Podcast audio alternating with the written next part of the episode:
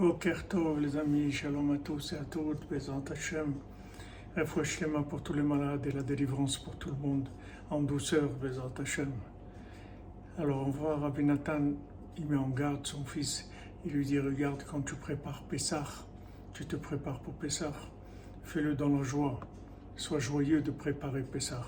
Parce qu'en fait, la véritable valeur de la, de la fête à nos yeux, elle se voit dans les préparatifs. Plus on est joyeux de préparer, et plus ça veut dire que la chose est importante pour nous. Parce que quand on rentre dans l'action, l'action, elle ne peut pas prouver quel est notre degré de, de, jugement par rapport à la chose, c'est-à-dire d'appréciation de la chose.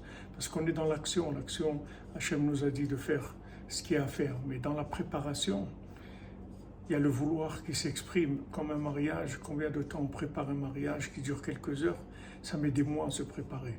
Alors pendant cette préparation, c'est sûr qu'il y a des épreuves, des, manques, des problèmes, des, incompréhensions, etc. Il faut faire attention d'être Bessimra, de préparer le Chag Bessimra, Bezat Hashem.